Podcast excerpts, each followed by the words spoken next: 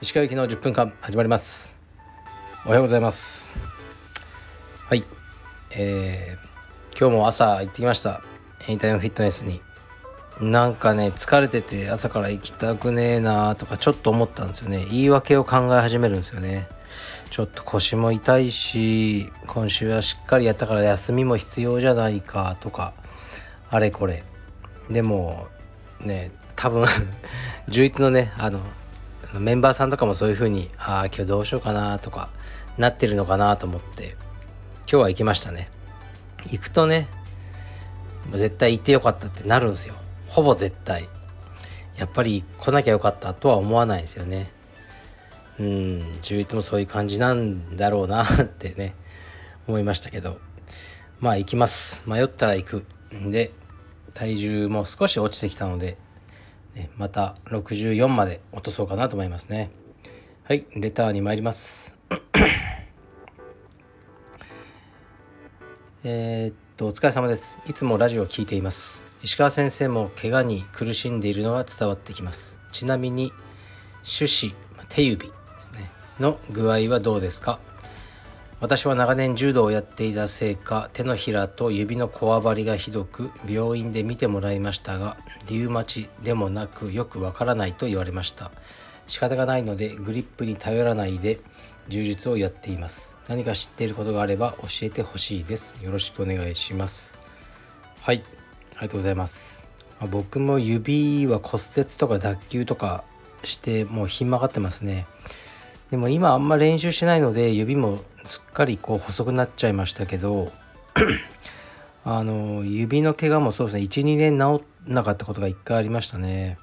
今は手首が悪いですね。だから逆立ちとかああいうことができなくて、ね、両手首悪いんですよ。でうん数ヶ月前に1回ステロイド打ちましたからね。そしたら3ヶ月ぐらい良かったですねだけどまた悪くなって、ね、その繰り返しですね。是非ね、あの、手専門の先生に見てもらうのがいいと思います。手ってすごく複雑なんですよね、あの構造が。そうすると、あの、普通の一般的な整形外科よりも、あの、いいと思うんで、手専門病院であの検索してみてはどうでしょうか。はい、次いきます。鹿さんこんにちは。いつもテレワークしながら充実だけでなくクワガタの話も楽しく聞かせてもらっています。先日不全の子のお話がありましたが幼虫でもさなぎでも成虫でもそれぞれの寿命を全うした子たちはどこに葬りご供養されていらっしゃいますか？生き物を飼う以上避けて通れないことと思い質問させていただきました。石川さんに面倒を見てもらったらみんな幸せなクワガタ人生を送れるんだと思いますがよろしくお願いします。はい。ありがとうございます。とですね。クワガタとかその昆虫系のウェブサイトとかまあ販売してるショップとかにはねほぼ必ず書いてあると思うんですけどクワガタは死んだらどうするか。燃えるゴミです。これが正しいんです。あのまあ外国産とかでなければそんなにね気にする必要は本当はないとは思うんですけど庭に埋めちゃったりすると、ね、日本にはいなかったバクテリアとかがそのね土の中に入って生態系を崩すとかまあないと思いますよ。それにねもう今世界中みんなが旅してて虫とか持ち込んでると思いますけど一応公式見解ではそうなってるんですね。ですから死んだあの大桑とかはもう燃えるゴミです。悲しいですが。まあそれにねあの僕は人間でさえあのあんまりね霊魂とか信じてないので虫もね死んだら終わりで供養も何もないだろうと思ってますが生きてるうちはね責任を持って育てる。それだけを大事にしてますね。はい。次いきます。鹿先生こんにちは。癒着についてどう思われますか？下請け業者さんなどがたまに提案してくるのですが受けた方が得なのかなと思ったりしますが便宜を図るのはやっぱり良くないよなとか悩みます。やっぱりこの世は癒着などは当たり前なのでしょうか？はい。まあこれはいつも僕が言ってるあの法律以外は守る必要はないと思いますね。ですからこのね方の勤めてらっしゃる会社とかでそういうルールがあるんだったらねそれにのっとるべきでしょうね。で僕前の前の仕事とかでこうあるスポーツの用品を年間1回ぐらいガバッとね買うようなことをやってたんですよ。予算がね5000万ぐらい持ってたんですよ。でまあ1000万ぐらいのものを買うことになったんですよね。で A 社 B 社 C 社ってあってまあどこでもいいから、まあ、あのぶっちゃけ何て言うかな予算いっぱいあるんですよ。だからもう上司も気にしないですよね。もうお前がいいの選べって言われてたんですよ。で A 社 B 社 C 社。一応僕はこう見て値段見積もり取ったりとそのスポーツの現場の人にどこのが使いやすいのって聞いたりこうしてたんですよね。そしてある時 A 社の担当の人が来て「ちょっといいですか? 」って言われて「はい」って言ったらなんかね封筒を渡してくるんですよ。これあのねあのどうぞみたいな。で僕も若かったんでまだ20代だったんでもう意味わかんなくてあええー、これお支払いとかはあの今必要ないですよとか言ってで向こうもいやいやいやあのこれはもうねあのちょっとね石川さんにあそういうことかと思っていくら入ってたか分かんなかったんですけど封筒開けなかったんでいやもうちょっといいです困りますって言って返したんですよね。で 結局まあ僕と同僚で同僚にもその話して「ああそっか」とか言って「俺なら受け取れるけどな」とかそいつは言ってましたけどで結局でも性能とか全部見て確かね A 社になったんですよ決めたら。うん。どうせ A 社にね決めるんだったらもうもらっときゃよかったなとかちょっと思いましたけどね。でこういうことって結構あってレストランのあのオーナーとかね僕も知ってるんですけどやっぱ雇われ店長みたいなのがいていつも野菜とか肉とか仕入れてるそうなんですけどねもちろん。でもうオーナーはねよく分かんないんですよ数字。これいつもここから買ってるよねみたいな。高くない？もっと安いとこないの？とか言っても店長はいやここの野菜がね抜群にいいんですよ。っていうらしいんでずっと買ってたらしいんですよね。だから結局はその 逃げてたらしいですね。そこの仕入れの業者さんから店長がお金もらってたらしいですね。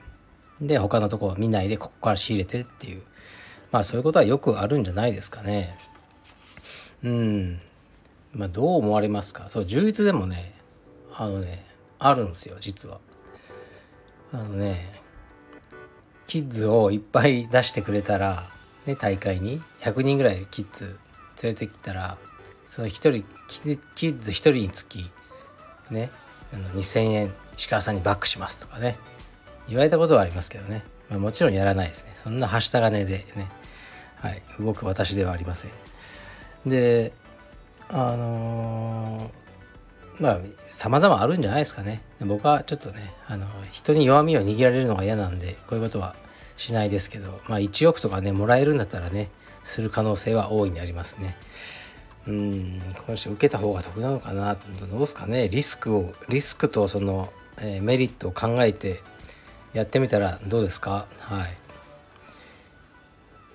うんすいませんね。結局自分の話ばかしちゃいましたけど。うん。まあよよいいことじゃないですよね。でもね多くの場合はバレないと思いますよ。はい。ラストいきます。石川先生こんにちは。毎日楽しく聞いております。質問よろしくお願いします。私は柔術を始めて1年の白帯です。体重が55キロしかありません。私の通っている道場はフェザー級以上の方が多くスパーリングではいつもボコボコにされます。かっこ皆さん優しい方々です。かっこ閉じ。いつの日か階級が上の方とも対等にスパーリングができるようになりたいです。そのためには何に気をつけて練習すればよいでしょうか。また体重が違うから仕方ないよとか考えてしまうようでは上達しないでしょうか。よろしくお願いします。はい。いい質問ですね。体重年齢 全て関係ありますしあの例えばね昔は黒帯だったらねもうなんかじじいだろうがねちっちゃかろうが絶対に下の帯には負けられないみたいな時代があったんですよね。今はそんなことなくてで、まあ、グレイシーアカデミーの2人がこういうことを言ってたんですね。今の同じような質問確かねその明確なえー、っとね覚えてないんですけど正確なあれは。なんかね茶帯でおじさんなんですね。だけど強いでかい青帯の若者に勝てない。あのねサブミッションは取られなかったけど勝てなかったってなことのお悩み相談みたいのを受けた、えー、あのヘナーとハエックでしたっけ？あヘナーとヒーロンか。の2人がこのそれについて言ってたんですね。彼らが言うには体重1 0キロにつき帯1つ。年齢10歳につき帯1つ。あのなんだかな。ねもう下駄をね履かせていいと。ですからえー、っと50歳の茶帯対ね50歳茶帯体重が60キロ。ってことはあ青帯の、ね、帯2つ下げて青帯のえー、っと3ね青帯の50歳もしくは40歳のえー、っと体重70キロと同じってことですね。だから帯1つが10歳体重10キロがえー、っとでまた一つの帯にこう、ね、それぐらいの影響があるっていうふうにこう2人が言ってたんですね。でそれはあの僕もそう思いますね。ですからこの方が体重55キロしかないっていうのはやっぱきついですよね。で青帯になったとしてもこの方がね体重55キロで青帯結構きついですよね。白帯の大きい人とかに対しては。もうこれ仕方ないですね。ですから僕のアドバイスはまずバルクアップしましょう。60キロぐらいまでいけるでしょう。食べまくって鍛えて。うん。それはそれで楽しんで。の方がいいと思いますね。で階級が上の方とも対等にスパーリングは技で勝ればってことですよね。階級が上の人がいるとして技のレベルが一緒だったらそれは階級の上の人の方が強いですよね。だから自分の技がねもっともっと優れてたらいいと思いますね。だからもう黒帯の若くて無差別級のねもうブシェ社とかね。で技も超すごいとかね。もうあれ勝ちようがないですよね。ちっちゃいやつは。それはもう仕方ないです。運命です。諦めましょう。だけどあのー、例えば橋本とかいるじゃないですか。体重60試合では55キロですよね。普段60ちょっとしかないですけど。うん。ま誰にも負けないですよあいつは。見てると。今に幸四郎とかもボコられてるんじゃないですかね橋本には。というやつもいますのでそこを目指して頑張る。というのがいいのではないでしょうか。だけどなんとなくねやっぱ帯とかも体が大きい人の方が早くうん。あの出やすい傾向あるなちょっと思うんですよね。やっぱちっちゃい人はずっとね最初負けちゃうんで。はい。ですから頑張りましょう。応援してます。まずは技です。そして体重を60までバルクアップしましょう。そうすれば少しずつ勝てるようになってくると思います。で、ね、体重が違うから仕方ないよ。っていうのは仕方ないです。でもねあんまり言い訳にしたくないですよね。なんかやたら体重聞いてくるやついるじゃないですか。スパーリングとかで。何キロすかとか。何の意味があるんですかね。聞いてどうすんだよと思うんですけどね。僕は聞かないです。はい。うん。別に何キロでもねもうやられたら終わりです。僕も大きく生まれたかったです。でもね現実として小さいんで持ってるカードで勝負する。そういうメンタルで頑張りましょう。はい失礼します。